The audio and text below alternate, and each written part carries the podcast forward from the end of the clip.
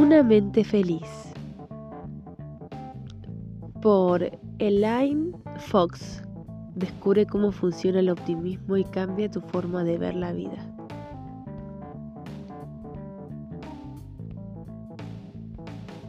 Comencemos. Introducción. La ciencia psicológica ha puesto de manifiesto una simple realidad. Nuestra forma de ver el mundo y de interactuar con él modifica el modo en el que éste responde ante nosotros. Es un hecho consumado que olvidamos con demasiada facilidad. Nuestro modo de ser, de asumir las cosas, la actitud que mostramos ante la vida, lo que denominamos nuestra mentalidad afectiva o los colores con lo que teñimos nuestro mundo afectan notablemente a nuestra salud, a nuestra riqueza y a nuestro bienestar en general. Los psicólogos han desarrollado una serie de bienestar en general. Los psicólogos han desarrollado una serie de técnicas que les permiten medir estas mentalidades tan dispares, optimismo y pesimismo de tal modo que ahora resulta posible cuantificar las diferencias que existen entre estas dos diferencias, tanto si tendemos a fijarnos en el lado positivo de la vida como si en el negativo. Se pueden traducir en unos patrones de actividad específicos que se encuentran alojados en el propio cerebro.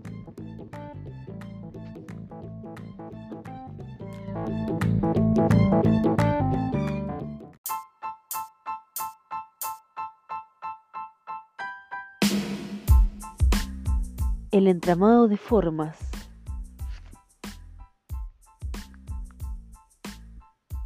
Nos permite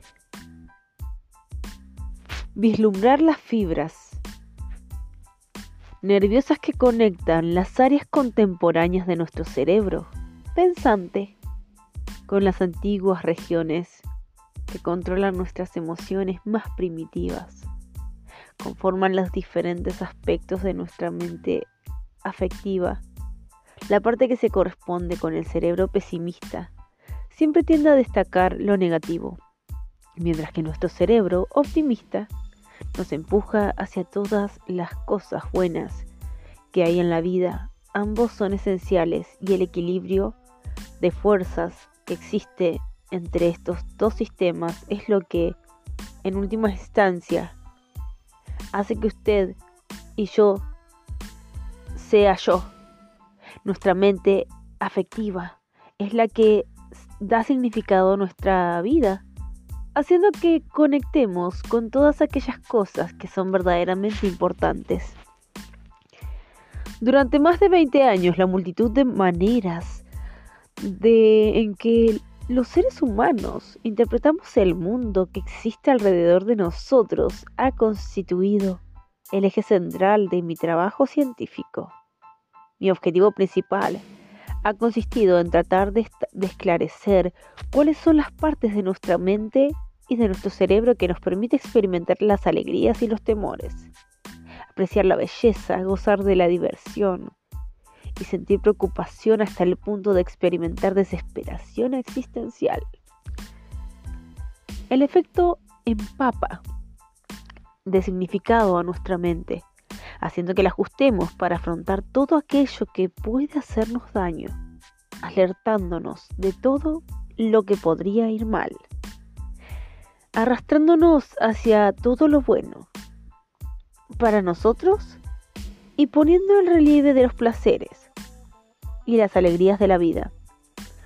A través de millones de años de evolución, las antiguas estructuras neuronales han llegado a establecer vínculos con las regiones cerebrales más recientes, desarrollando una serie de circuitos y redes que nos permiten sintonizar con todo aquello que resulta importante, las sutiles diferencias que se observan en la capacidad de reacción de estos circuitos del cerebro afectivo dan como resultado toda una serie de actitudes y puntos de vista profundamente divergentes sobre la vida, la base de lo que yo llamo nuestra mente afectiva.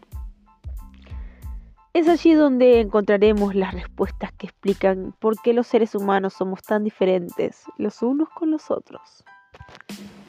Nuestra mente afectiva nos otorga el alma, puede prende la llama de nuestra vida, esta capacidad de experimentar para sentir emociones especialmente, por lo que se refiere a la manera en la que reaccionamos ante los placeres y los peligros que se presentan cada día. La compartimos con muchas otras especies, pero cuando se relaciona con nuestra espléndida, expandida corteza cerebral, esa parte del cerebro que nos dota de nuestro singular talento cognitivo para hablar, pensar, pensar y resolver problemas. Es nuestra mente afectiva la que nos permite situarnos por encima del resto de la biología. Esta inserción gloriosa entre pensamiento y sentimiento nos permite sentirnos embelesados ante la inquietante belleza de una puesta de sol.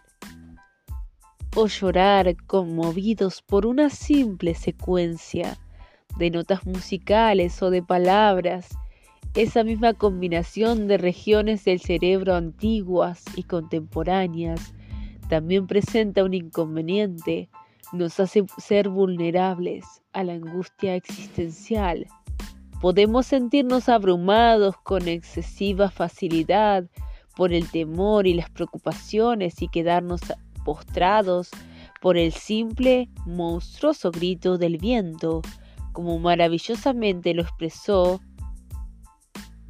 W. B. Sheets. Mis intentos por comprender los mecanismos de la mente afectiva en toda su complejidad han seguido por el camino de la propia ciencia psicológica, centrándose inicialmente en los aspectos negativos antes de pasar a plantearnos la pregunta de por qué algunas personas consiguen salir adelante, mostrándose aparentemente invulnerables a todo lo que les depara la vida durante la mayor parte de su historia la psicología se ha, ocupado de tratar los problemas, la ansiedad, la depresión, las adicciones o las compulsiones. Han sido los temas centrales. Con los años se han concedido miles de becas de investigación y se han escrito multitud de artículos científicos que tratan de explicar ¿Por qué algunas personas son propensas a caer en un pensamiento generalizado que puede desembocar en un estado de depresión y ansiedad. Y toda una legión de investigadores han tratado de encontrar métodos eficaces para aliviar el dolor que produce toda esta negatividad, este desinterés por desentrañar el interés por ver por qué tienen el lado negativo. Es una actitud comprensible y apropiada, teniendo en cuenta la enorme devastación que causan los trastornos de ansiedad y la depresión aguda en la vida de las personas. El enfoque que he adoptado para desentrañar este misterio ha sido sondear las mentes de los afectados por la ansiedad y la depresión, empleando las herramientas tradicionales de la psicología cognitiva, emitir alternativamente imágenes positivas y negativas en una pantalla de en una pantalla de ordenador a veces a una velocidad tan alta que estaban por debajo del radar de la conciencia y seguidamente pedir a las personas que detectaran tan rápidamente, tan rápidamente como pudieran situaciones que se desarrollaran en el mismo lugar. Me permite medir la rapidez con la que los seres humanos reaccionamos a diferentes tipos de imágenes, ya sean negativas o positivas, lo que nos ofrece una visión momentánea de cuáles son los elementos que cautivan la mente inconsciente. Si su mente se siente absorbida por un escenario negativo, como por ejemplo las escuelas que deja un accidente, las secuelas que deja un accidente de coche, una visión momentánea de los cuales son los elementos que cautivan la mente. Se, desarrollarán en el mismo lugar. Me permite medir la rapidez con la que los seres humanos hicimos las cosas. En lugar de dejarse llevar por una imagen más feliz, entonces los elementos que aparecen en este escenario se advertirán con mayor rapidez. La diferencia puede ser solo de centésimas de segundo, pero varias décadas de investigación utilizando técnicas como esta ponen de manifiesto que la mente que padece ansiedad se inclina imperceptiblemente hacia lo negativo. La corriente que impera dentro de la ciencia psicológica poco a poco se va concentrando en todo aquello que nos hace ser felices y optimistas. Y el desarrollo de esta historia nos indica que la mente optimista se siente arrastrada inexorablemente hacia lo positivo al mismo tiempo que una que de una manera delicada nos aleja cada vez más de lo negativo. Los estilos cognitivos de las personas que son propensas a caer en el pesimismo y la felicidad son, en efecto, esencialmente diferentes. ¿Por qué? Estas tendencias claramente marcadas desempeñan un papel causal que explica por qué algunas personas son pesimistas y ansiosas, mientras que otras se muestran muy esperanzadas y optimistas, en pocas palabras. ¿Cómo y por qué la mente afectiva difiere tanto entre seres humanos y otros? Los extraordinarios avances se han producido en la ciencia psicológica junto con a los sorprendentes avances que se han experimentado en la tecnología subyacente de la neurociencia y la genética nos han aportado gran cantidad de pruebas sobre estas viejas cuestiones en la que las máquinas captan imágenes cerebrales y albergan los departamentos de psicología sofisticaciones que nos permiten observar el funcionamiento interno de nuestro cerebro como nunca antes lo habíamos hecho. Esta flamante información combinada con los métodos tradicionales arroja nueva luz sobre hasta qué punto nuestra percepción de la vida está vinculada a una serie de procesos que tienen un lugar en el interior de nuestro cerebro. La manera de interpretar y de reaccionar ante los acontecimientos que nos sobrevienen tienen un impacto incalculable en el tipo de vida que llevamos. Analicemos la siguiente historia de dos hermanos a los que conocí cuando era estudiante universitaria. Daniel y Joey nacieron con un año de diferencia en un pequeño pueblo enclavado en el oeste de Irlanda, allá por la década de los 80. Perdón, de los 60. Sus padres vivían cómodamente y contaban con una pequeña tienda en una esquina en la que los chicos trabajaban cuando eran jóvenes. Ambos acudieron a la escuela local de los hermanos cristianos y participaron activamente en el club GAA de su localidad. Sus vidas estuvieron marcadas por ningún hecho, la verdad que resultara especialmente relevante en su pequeña ciudad y no pasaba nada que fuera ni demasiado positivo ni demasiado negativo. En la actualidad Daniel es multimillonario, vive lejos de los Estados Unidos. Y es propietario de un importante consorcio de empresas. Shoei trabaja como maestro en una escuela de Dublín y tiene muchas dificultades para pagar una hipoteca. Desde el principio, los dos niños eran totalmente diferentes. A los siete años, Daniel, que siempre andaba a la búsqueda de oportunidades, comenzó a vender los periódicos de la tienda familiar, obteniendo un porcentaje de las ganancias. Un año más tarde empezó a repartir la compra en bicicleta a las personas ancianas que no podían desplazarse a la ciudad.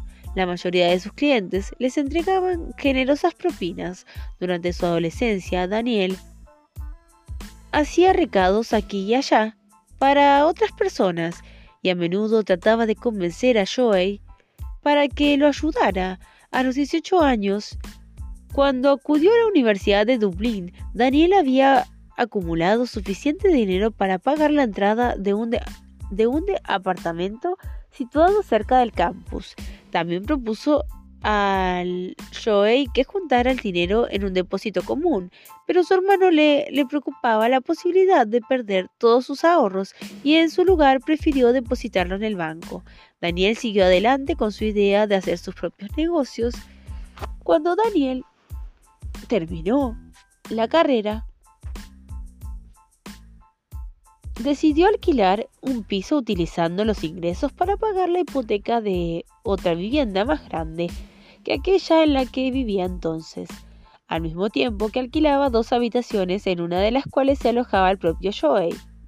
Shoei siempre fue mejor estudiante, aplicado y concienzudo se licenció en una carrera de primera categoría y comenzó a realizar los estudios de posgrado. Rechazó varias oportunidades de participar en los negocios de Daniel, ya que eh, su cautela natural le convencía de que era mejor no correr riesgos. En muchas ocasiones, era esa postura era sensata, ya que muchos de los proyectos que Daniel habían hecho fueron un rotundo fracaso. A la larga, sin embargo, Daniel alcanzó un gran éxito y Shoei, aunque no llegó a fracasar, llevó una vida muy modesta. La mayoría de nosotros podemos encontrar un reflejo de Daniel y Shoei en nuestra propia persona. A veces nos zambullimos sin dudar, haciendo caso omiso a las preocupaciones en otras ocasiones, nos mostramos un poco más reacios a aprovechar una oportunidad. Hay veces que nos enfrentamos al mundo con generosidad y la mente abierta, dispuestos a saborear todo lo que la vida nos puede deparar. En otros momentos, nos acercamos al mundo con una mentalidad más tímida y temerosa, alertados ante la posible aparición de cualquier problema. Ver cómo le fueron las cosas a, a Joey y lo diferente que resultó la vida de Daniel nos demuestra el impacto que ejerce nuestra perspectiva sobre las cosas que nos suceden. A pesar de contar con antecedentes similares, con aptitudes similares y con genes similares, sus vidas se desarrollaron de manera completamente opuesta. Una simple diferencia de actitud dio lugar a trayectorias divergentes en sus vidas. Las personas pesimistas ponen de relieve al lado oscuro de la vida, tanto cuando se encuentran en los extremos de la ansiedad y la depresión, en los que están convencidas de que nada va a salir bien, como cuando se sienten más el más leve recelo. Los problemas se consideran fracasos en lugar de percibirse como oportunidades. Los optimistas como Daniel están atentos ante cualquier oportunidad que pueda surgir y no dudan en lanzarse a la piscina con gotas y todo. Una buena evidencia científica nos señala que estas diferencias afectan el grado de felicidad que sentimos, al éxito que alcanzamos y a la salud que podemos llegar a disfrutar.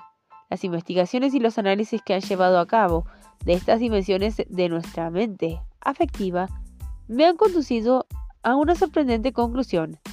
Las raíces de nuestro cerebro optimista están profundamente arraigadas en el placer, en las partes de nuestra arquitectura neuronal que responde a las recompensas y a las cosas positivas que nos depara la vida. Mientras que las raíces de nuestro cerebro pesimista se encuentran profundamente arraigadas en las vetustas estructuras cerebrales que nos alertan de peligros y amenazas, en nuestro cerebro del miedo, Las pequeñas variaciones que existen en cuanto a la forma de reaccionar de nuestro cerebro del placer y de nuestro cerebro del miedo, así como la capacidad de los centros de control superiores del cerebro para mantener esta tendencia en secreto, conducen a la aparición, a lo largo de nuestra vida, de una red de conexiones que constituyen nuestro cerebro pesimista y nuestro cerebro optimista. Todos contamos con esos circuitos propios del cerebro pesimista y del cerebro optimista, en más o menos las mismas regiones, pero la fortaleza de estos circuitos difiere notablemente en cada persona y algunas relacionan eh, reaccionando de inmediato al placer y a la diversión, mientras que otras tardan más en entrar en calor. Asimismo, algunas personas son muy sensibles al peligro y se preocupan y alertan ante la aparición de la amenaza íntima, ínfima, mientras que otras tienen un umbral del miedo mucho más alto. En mi opinión, estas diferencias son las que componen los cimientos de aquello que somos. En una mente feliz realizamos un recorrido por la ciencia contemporánea más avanzada y al mismo tiempo exploramos las experiencias vividas por muchos optimistas y pesimistas. Le mostraré lo ingente cantidades de conocimientos que hemos adquirido en las últimas décadas, sobre todo aquello que puede fortalecer y debilitar las dos dimensiones esenciales de nuestra mente afectiva, nuestra respuesta ante el placer y ante el miedo.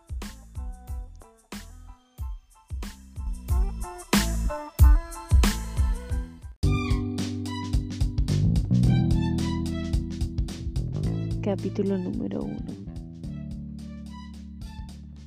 Cerebros pesimistas y cerebros optimistas. La mente afectiva Nada es bueno o malo. El pensamiento es el que hace que sea así. Hamlet, acto segundo, escena segunda. William Shakespeare. En un día frío y lluvioso, llegaba tarde a una cita. Ya no, no recordaba lo concurrido que estaba el metro de Londres durante la hora punta. Mientras avanzaba a toda velocidad por el andén tropezándome con las personas que corrían apresuradamente hacia alguna parte, empapadas por la lluvia. Los altavoces de la estación anunciaron que la línea central estaba momentáneamente fuera de servicio. Se escuchó una exclamación de protesta colectiva. Minutos después, anunciaron que la línea central permanecería completamente cerrada porque se había encontrado un cuerpo bajo el vagón de un tren en la estación de Bond Street. Todo el mundo se dio cuenta de lo que eso significaba. Se había producido un suicidio en la vieja red de metro de Londres. Estoy segura de que no fui la única persona se sentía culpable por haber expresado su irritación. Más tarde, me enteré de que el hombre que se había arrojado bajo las ruedas del tren se llamaba Paul Castle, un magnate inmobiliario, jugador de polo y amigo personal del príncipe Carlos desde, sus, humildes comienzos. Había amasado y perdido dos formas y actualmente poseía varias propiedades en algunas de las zonas más exclusivas de Londres, así como un apartamento en St. Moritz, Suiza, y un avión privado que le permitía volver, volar hacia allí. ¿Qué podría haberle empujado a llevar a cabo un acto tan desesperado? Sus amigos no se lo podían explicar. No tiene sentido, declaró alguien. Su amigo Steve Brock Brook afirmó que Paul había padecido en los últimos días algunos problemas de salud y que la recesión había afectado a su negocio. Solo podemos especular con que un arrebato de pesimismo y desesperación le había convencido de que no valía la pena seguir viviendo. La noche anterior, en el otro extremo de la ciudad, una joven saltó desde el puente de Blackfriars a las tenebrosas y gélidas aguas del Támesis. Al parecer también albergaba el propósito de suicidarse. Cuando se encontró entre una concurrida hilera de barcos, le invadió un ataque de pánico y comenzó a gritar. En cuestión de segundos, Adam Abu al escuchar su angustia, agarró y tiró un salvavidas lo más lejos que pudo hacia las oscuras aguas. Me di cuenta de que no había nada cerca de ella, declaró más tarde. Sin dudarlo, se quitó la chaqueta y el suéter y saltó al agua. Adam tardó más de dos minutos en llegar hasta la joven, pero finalmente consiguió llevarla cerca de la orilla. Apartada de las rutas de navegación, donde ambos fueron rescatados por la tripulación de seguridad de un barco de salvamento que había sido testigo de todo lo que había sucedido. Ambos lograron sobrevivir después de someterse a varias horas de tratamiento por hipotermia en un hospital próximo. En los últimos tiempos, Adam había pasado por una época difícil y se había visto obligado a vivir en el albergue de Mungo, que acoge a personas sin hogar. Solo hice lo que debía, declaró, quitando valor a su heroico acto. Espero que tenga familia. La vida merece la pena. Y nunca hay que darse por vencido. Ojalá Paul Castell hubiera pensado lo mismo. Algunas personas muestran una fe inquebrantable en las cosas que van a salir bien. Otras solo son capaces de vislumbrar el futuro sin esperanza. La riqueza parece que tiene poco que ver con todo eso. Adam Abu Bakr no tenía nada y sin embargo arriesgó su vida, porque nunca hay que darse por vencido. Paul Castell poseía riquezas y gozaba de un éxito que iba más allá de lo que la mayoría de la gente puede soñar. Y sin embargo, pensó que no valía la pena seguir viviendo. Los psicólogos y neurólogos han trabajado de denodadamente para encontrar la manera de cuantificar estas formas de ver la vida tan profundamente distintas. Lo primero que debemos hacer es expresar lo que queremos decir cuando empleamos los términos optimismo y pesimismo. En el vocabulario abstracto, aunque resulta práctico para la vida cotidiana, no es lo suficientemente conciso como para realizar un análisis científico completo. Para cuantificar de manera efectiva estos planteamientos es necesario recurrir a una definición que exprese con precisión lo que realmente queremos decir cuando hablamos de pesimismo y optimismo. Un importante punto de partida es la distinción que hacen los psicólogos entre los modos de ser o rasgos y estados o sensaciones momentáneas. Pensemos en algunos momentos de felicidad o de desesperación que hayamos experimentado cuando, por ejemplo, ganamos un premio o nos hacen una oferta de trabajo interesante o alguien fallece. Estas experiencias contribuyen a estados de felicidad o tristeza que reflejan los momentos transitorios de, de su vida y de bajada que nos ofrece la vida cotidiana. Un rasgo, por otra parte, es una característica más estable que perdura a través del tiempo. Son los estilos emocionales o las formas de pensar que permanecen principalmente constantes a lo largo de nuestra vida. María tiene características propias de María, que se mantienen bastante estables, al igual que Dave, que siempre será como Dave, contra el viento y marca, los bebés felices y llenos de vitalidad tienden a ser niños aventureros y expresivos que suelen convertirse en adultos extrovertidos y sociables. Los estudios científicos apoyan esta idea. En uno de los estudios que se determinó que la mejor manera de pronosticar la felicidad y el optimismo al final de un periodo de nueve años era analizar la felicidad y el optimismo mostrados al inicio del estudio. A pesar de los importantes cambios que se experimentan en las circunstancias que rodean nuestra vida, los optimistas tienden a permanecer optimistas y los pesimistas tienden a permanecer pesimistas. La influencia que ejerce nuestra personalidad en las experiencias ambientales que vivimos se ilustra en un estudio publicado en 1989 por Bruce Heidi y Alexander Waring de la Universidad de Melbourne, en Australia. A lo largo de muchos años, estos científicos entrevistaron en varias ocasiones a los residentes del estado de Victoria para comprobar hasta qué punto los acontecimientos que les deparaba la vida y los rasgos propios de su personalidad afectaba a la felicidad de las personas.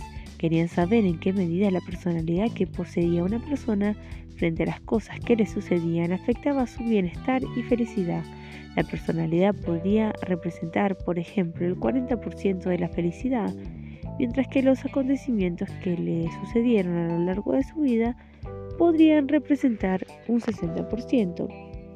O bien, alternativamente quizás la personalidad resultará ser el factor más importante, pero enseguida los investigadores se dieron cuenta de que, habían cometido un error fundamental.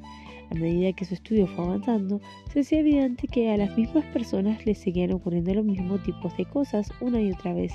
Los más afortunados no dejaban de tener suerte. Del mismo modo, las personas que habían sufrido muchas, muchas malas experiencias, como rupturas en relaciones y pérdidas de empleo, parecían tropezar con una mala experiencia una tras otra. Su suposición de que la personalidad y los acontecimientos que les deparaba la vida tenían una influencia independiente sobre su felicidad era errónea. En cambio, la personalidad construyó el factor que ejerció una influencia más notable en los sucesos que acontecían a la gente.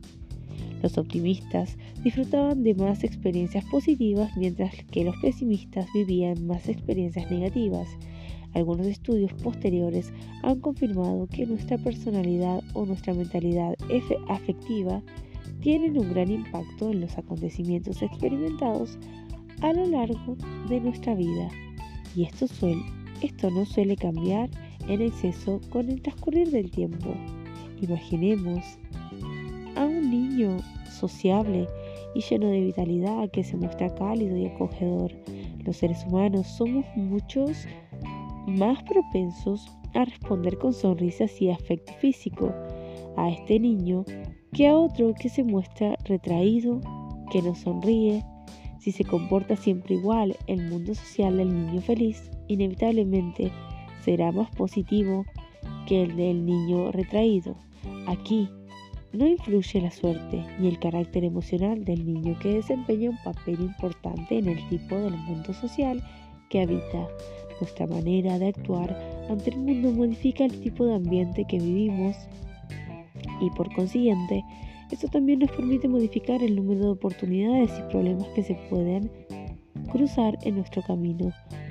Por tanto, el optimismo y el pesimismo, al igual que otras características propias de nuestra personalidad se pueden considerar como rasgos o disposiciones, así como estados. Las personalidades predispuestas al optimismo a menudo se muestran alegres y felices con las disposiciones favorables y su actitud puede contagiar a todos los que los rodean. Sin embargo, la predisposición al optimismo no solo consiste en mostrarnos felices y alegres, sino más bien en que aguarda relación con el hecho de albergar una verdadera esperanza en el futuro, un convencimiento que nos depara la vida. Los optimistas no son personas ingenuas, no piensan que nada puede salir mal, sino que tienen un convencimiento profundamente arraigado de que pueden hacer frente a todo lo que les venga. Del mismo modo, La predisposición al pesimismo no consiste en sentirse permanentemente tristes y ansiosos, en mostrarse, sino en mostrarse recelosos ante el futuro, en estar siempre alerta ante los peligros que puedan surgir, en permanecer más atentos ante todo lo que podía ir mal, en lugar de concentrarse en aquello que podría salir bien, estas personas son las que pecan de en exceso de precaución. En lugar de asumir un riesgo, prefieren jugar a lo seguro, aunque hasta las personas más pesimistas también disfrutan de momentos de enorme energía, alegría y felicidad, esperanza en el futuro. La prueba científica de que estas actitudes profundamente diferentes ofrecen una serie de ventajas y desventajas es abrumadora. Sin embargo, uno de los hallazgos más importantes que encontramos en el cuerpo literario científico es que los beneficios reales del optimismo solo aparecen, solo aparecen cuando existe una mentalidad optimista que está asociada a una buena dosis de realismo es poco probable que el optimismo ciego y la creencia de que nada puede salir mal proporcionen algún beneficio real. Hablé de todo esto con Michael Fox, el acto que diagnosticaron la enfermedad de Parkinson cuando solo tenía 29 años y según sus propias palabras, todo un optimista empedernido. Los problemas cada vez más evidentes para realizar movimientos que le ocasionaban el Parkinson le obligaron a abandonar su exitosa carrera, tanto en el cine como en la televisión. 18 años después del diagnóstico, el actor comenzó a grabar un documental con el insólito título Michael J. Fox. El diario de un optimista incurable. Yo misma participé en ese documental porque Michael estaba interesado en reflejar cuál era la opinión científica sobre la procedencia de optimismo y sobre la posibilidad de medirlo de una manera fiable. En una conversación que mantuvimos después de finalizar la grabación me di cuenta de que Michael cumplía con todas las características esenciales de alguien predispuesto al optimismo, una enfermedad que a la mayoría de nosotros nos habría hundido anímicamente, a él lo habría hecho sentir más optimista y le habría permitido disfrutar la vida, al menos en apariencia. No crea que no soy consciente del riesgo que corro, ni de las cosas que podrían salir mal me dijo. De hecho, se me da muy bien evaluar los riesgos, pero estoy convencido de que estoy preparado para afrontar todo lo que tenga que venir. A lo largo de los años he aprendido que puedo enfrentarme a cualquier dificultad. No me tiene por qué gustar necesariamente, pero por lo general tengo la sensación de que puedo superarlo.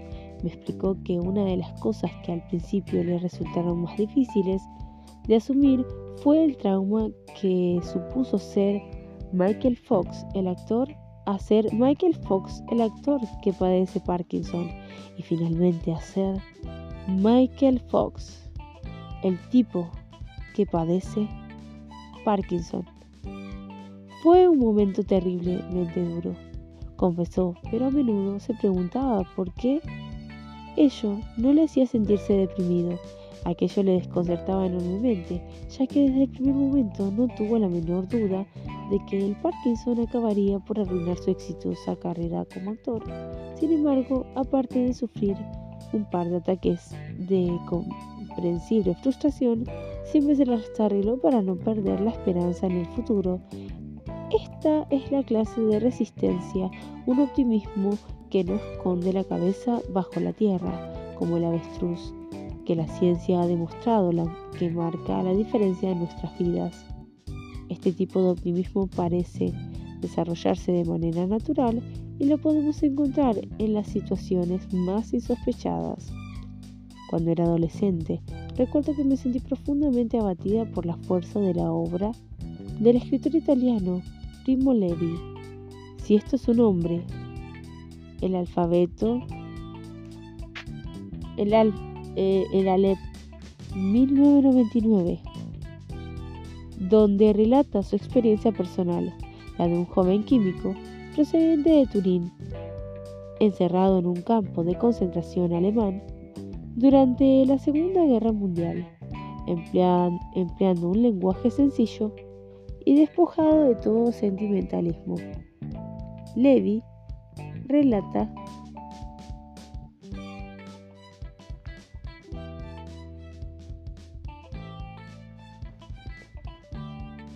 Levi relata una crónica de la terrible historia de un confinamiento durante un año en el campo de concentración de Auschwitz, los horrores que tuvo al sufrir durante ese año se convirtieron en un punto de inflexión en su vida. Sin embargo, Levi dio la sensación de que no perdió nunca de vista la resistencia del espíritu humano, a pesar de que todo apuntaba a todo lo contrario. En muchos sentidos, su obra se convierte en uno de los pasajes más oscuros de la historia del hombre, en un legado por hacer el bien en el mundo.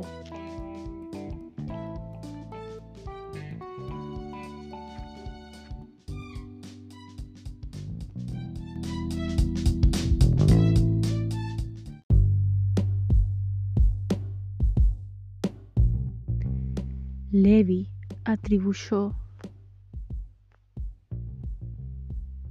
su supervivencia en gran medida a su gran capacidad para ver a sus compañeros de encierro y a sí mismo como seres humanos y no como objetos. Su capacidad para aferrarse a esta forma de ver la vida le permitió evitar caer en la desmoralización o tal como él lo expresaba en el naufragio espiritual, en el que se sumieron muchos otros. En su libro posterior, Levi describe su largo viaje hacia la libertad, marchando por Europa Occidental y Rusia, donde el vigoroso pueblo lleno de amor por la vida volvió a despertar en él la alegría de vivir que los campos de concentración casi le habían extinguido. El relato que hace Levi poco a poco se va desarrollando como una historia cargada de esperanza, haciéndose eco de las experiencias vividas por muchas otras personas que tuvieron que hacer frente a una enorme adversidad. Algunas veces este optimismo emana de una firme creencia en un ser superior, en Dios, en un Dios que despierta la esperanza de una vida mejor en otra parte. Otras veces procede de una creencia profundamente arraigada en la bondad innata del ser humano.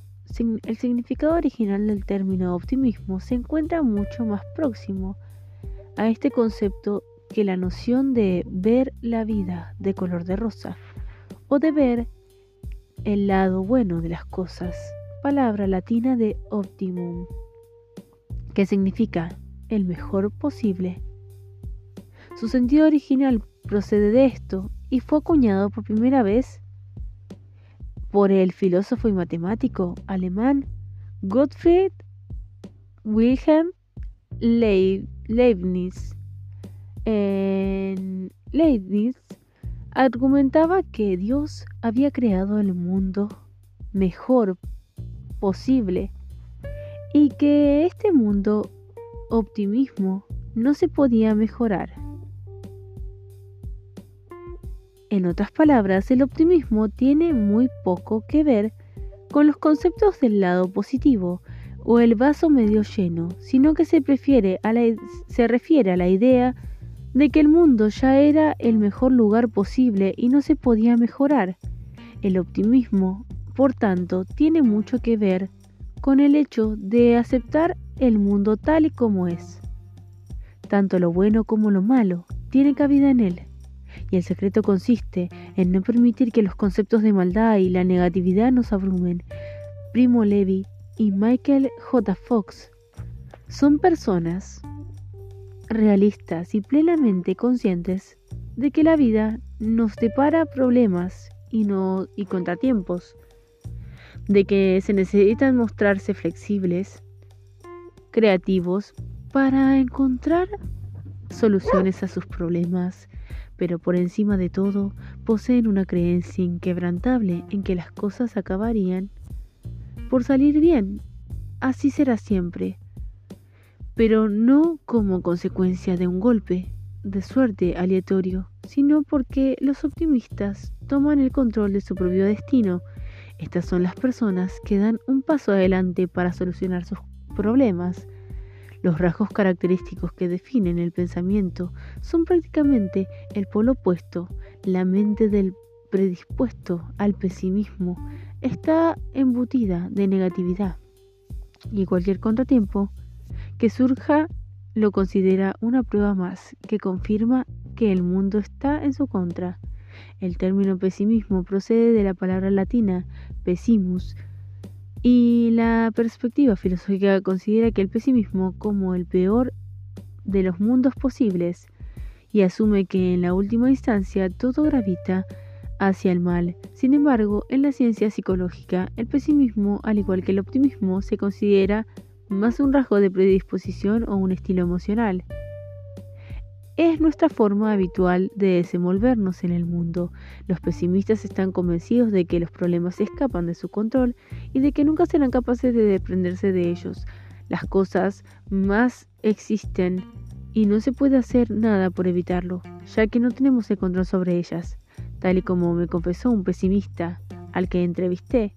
Creer que las cosas buenas solo le suceden a los demás es uno de los sellos distintivos de esta manera de pensar. Estas sensaciones de impotencia a menudo conducen a una permanente pasividad y a una falta de motivación que es otro de los componentes clave del pesimismo y de su oscuro primo, la depresión. Los optimistas, por el contrario, están convencidos de que ejercen cierto control sobre todo lo que les sucede, lo cual les lleva a afrontar los problemas como si se trataran de obstáculos transitorios y no como dificultades permanentes, poseen una tendencia natural a aceptar el mundo tal y como es, pero están convencidos de que el modo en que afrontamos las cosas determina nuestra manera de ser.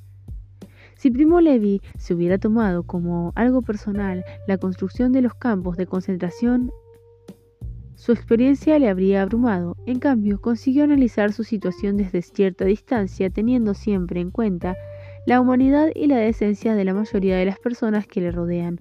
De igual manera, no se produjo una caída en la desesperación por parte de Michael J. Fox.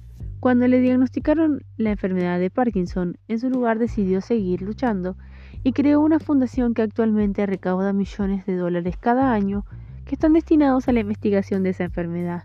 El optimismo y el pesimismo tienen repercusiones durante el resto de nuestras vidas, conduciendo a las experiencias vitales completamente diferentes. Los psicólogos han encontrado diversas e ingeniosas maneras de estimar las características esenciales de estos dos tipos de mentalidad. Una opción consiste simplemente en preguntar a las personas ¿Usted es optimista o pesimista? Los departamentos de psicología de, de todo el mundo analiza multitud de escalas y cuestionarios que demuestran y evalúan todos y cada uno de los atributos que uno puede imaginar. ¿Es una persona tenaz? Si existen diversas respuestas diferentes, con toda seguridad habrá un cuestionario que las pueda medir. Existen diversas y arraigadas escalas que nos indican la puntuación que obtendremos en comparación con otras personas. Una de las más sencillas y fiables se denomina Escala de Orientación hacia la Vida, desarrollada por Charles Carver de la Universidad de Miami y de Michael Scheyer de la Universidad de Carnegie Mellon.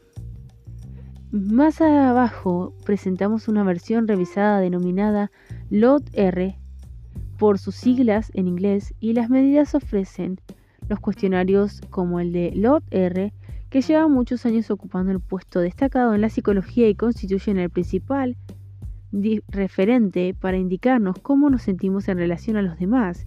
Si lo desea puede rellenarlo ahora para descubrir qué grado de optimismo y de, de pesimismo posee. Es importante contestar con total sinceridad a todas las preguntas. Trate de no dejar las respuestas a cada cuestión y que estén influidas por sus respuestas que ofreció anteriormente. No existen respuestas correctas o incorrectas. Lo más importante es responder a cada pregunta reflejando el modo en el que verdaderamente se siente y no influido por lo que cree que los demás podrían decir.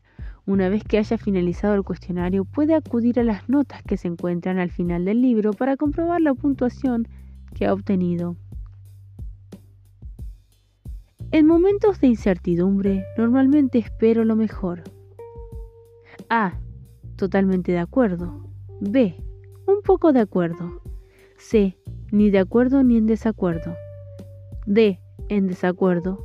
E. Totalmente en desacuerdo. Me resulta sencillo relajarme. A. Totalmente de acuerdo. B. Un poco de acuerdo. C. Ni, ni de acuerdo ni en desacuerdo. D. En desacuerdo. Y E. Totalmente en desacuerdo.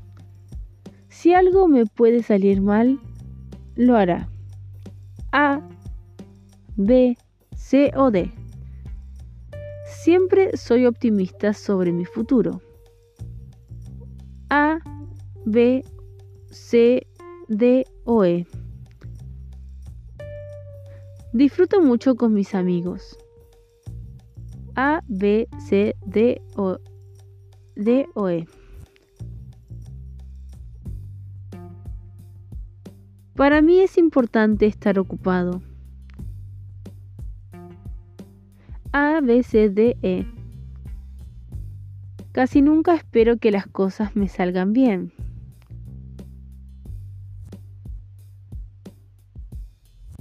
No me altero fácilmente.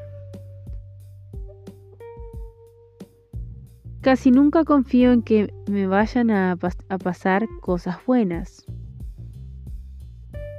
En general espero que me sucedan más cosas buenas que malas.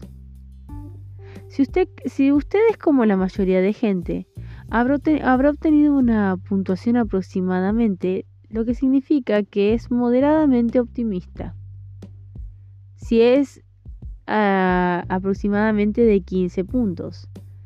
Las puntuaciones muy bajas reflejan una perspectiva pesimista, mientras que las puntuaciones que se acercan a 20 o, más expresan una postura optimista ante la vida.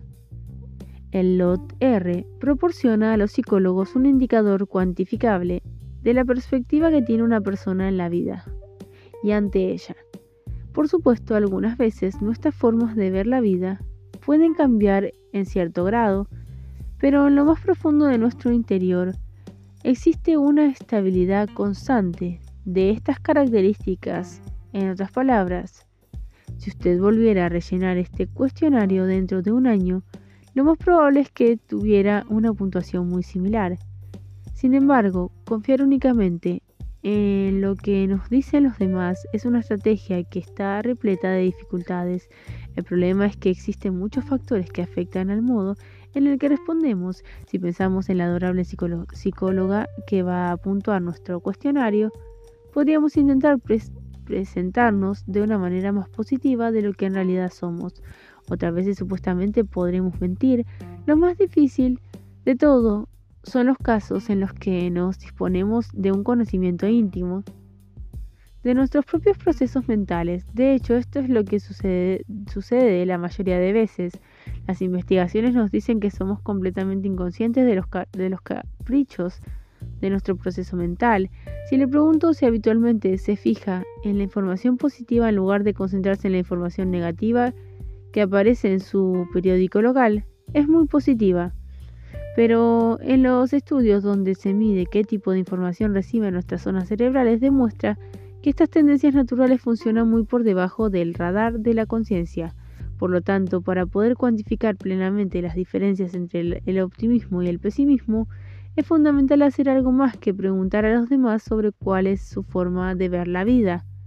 Un método que nos proporciona vital información sobre las raíces de nuestra mentalidad afectiva consiste en reproducir patrones complejos sobre cómo reacciona nuestro cerebro ante las cosas buenas y las cosas malas, o cómo eh, los enigmáticos procesos cognitivos pueden atraer la atención hacia el lado positivo o negativo de la vida.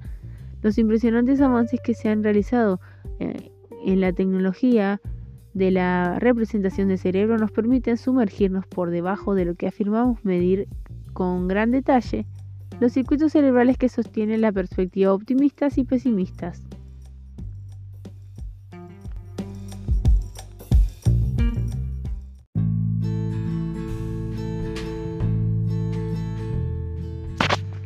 Algunos de los descubrimientos que ahora se vislumbran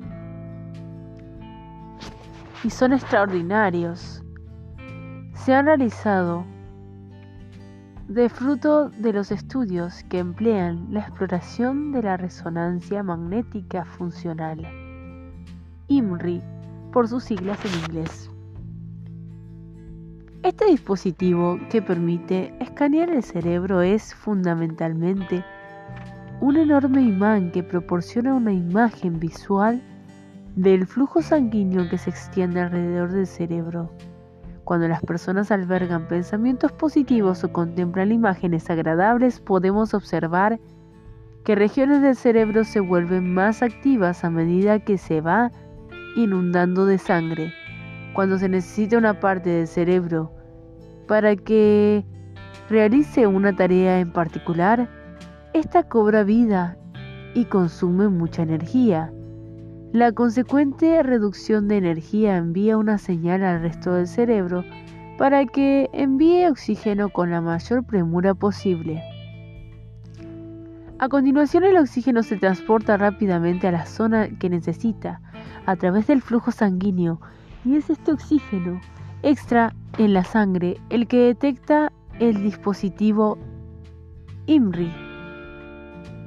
El flujo de oxígeno que corre alrededor de los recovecos de nuestro cerebro saca a la luz una serie de procesos antes ocultos para proporcionarnos una visión encubierta del cerebro en acción y el INRI nos permite identificar las regiones del cerebro específicas que están asociadas a las, perspectivas optimistas y pesimistas resulta que los patrones de actividad cerebral también son relativamente permanentes.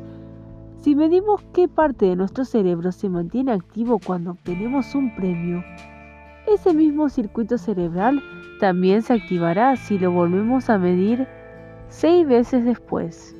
Cuando suceda cualquier otro acontecimiento positivo, se puede activar otra región cuando recibimos una mala noticia y esta misma región volverá a responder cuando acontezca otra decepción en el plazo de un año, de igual modo que sucedía con las respuestas de cuestionarios como el LOT-RR, la manera en que se responde nuestro cerebro ante los acontecimientos positivos y negativos nos permite medir un rasgo permanente de nuestra mente afectiva esto nos, proporciona un conocimiento importante de cuáles son nuestras reacciones habituales ante los acontecimientos que nos resultan emotivos.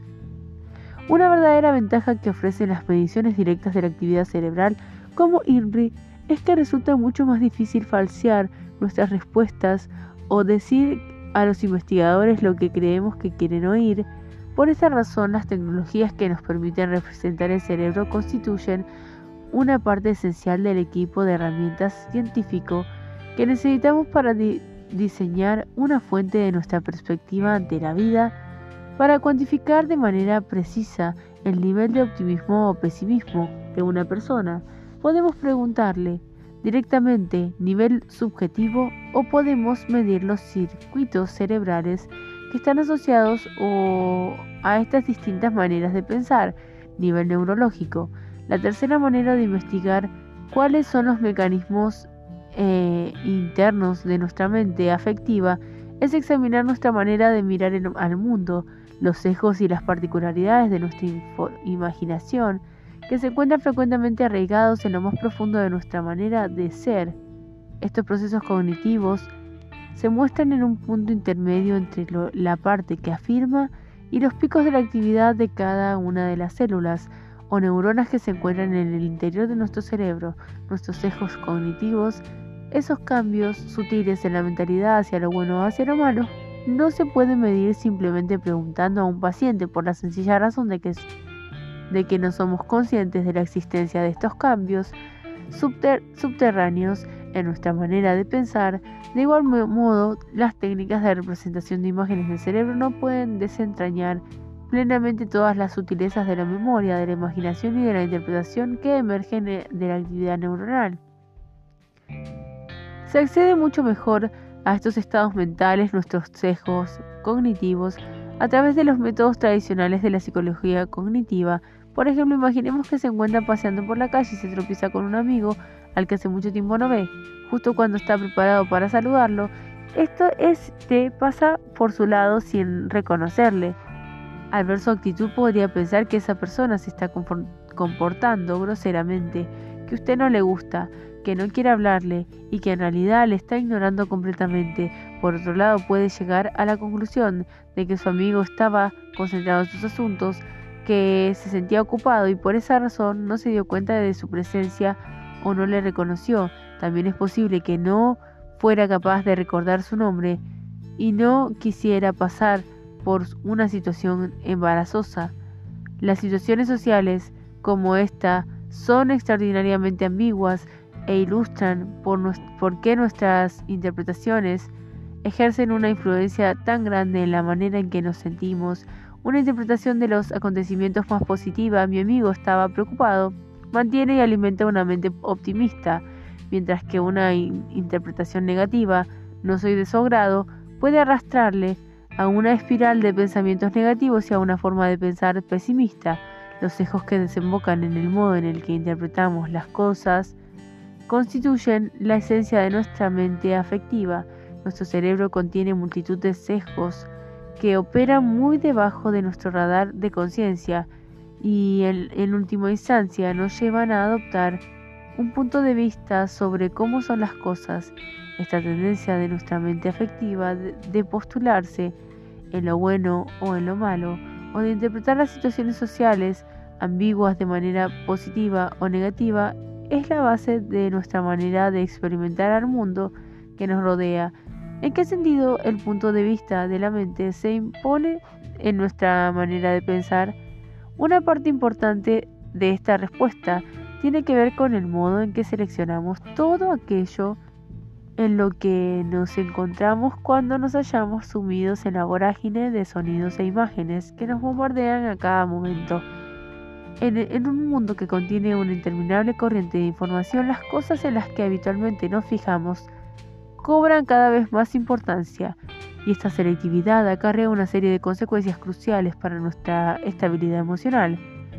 Este rasgo mental o que los psicólogos llaman cognitivos, llaman a la atención selectiva, forma el núcleo de nuestra mente afectiva.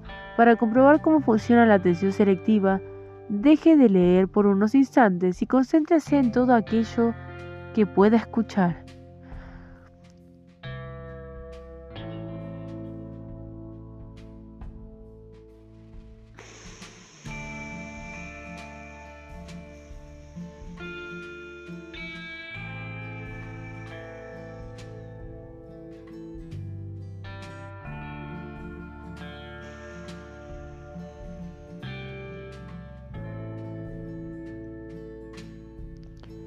Apuesto que en este momento hay muchas cosas que atraen su atención y en las que nunca había reparado. El zumbido de la calefacción central, un avión que vuela a lo lejos, el canto de un pájaro, los niños jugando en la calle, una radio que suena a lo lejos. Es posible que ahora también pueda sentir el peso del libro o el del libro electrónico que sujeta entre sus manos la presión de la silla sobre su espalda. Puede que de repente recuerde algo que tiene que hacer más adelante. Todas estas sensaciones y pensamientos se encontraban allí durante todo este tiempo, pero usted no le prestaba atención, estaban en un segundo plano. Este hábito que tiene nuestro cerebro de concentrarse en todo lo que resulta inmediata, inmediatamente relevante y de descartar el resto representa una función vital. Sin esta capacidad cerebral nos sentiríamos abrumados por toda la sobrecarga informativa. Sin embargo, esta misma capacidad para seleccionar información filtra y elimina todo aquello que nuestro cerebro considere irrelevante y por lo tanto es el punto de partida para la construcción de, de nuestra mente afectiva, así como de todo lo que aprende a destacar y a ignorar.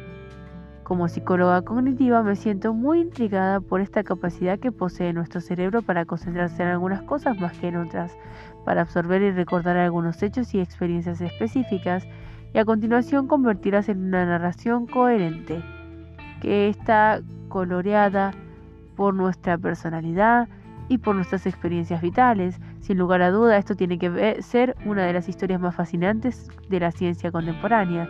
Sabemos que todos y cada uno de nosotros posee una mente que está permeada por una miriada de tendencias que tiñen de color el modo en el que vemos el mundo y la manera en que recordamos nuestro pasado.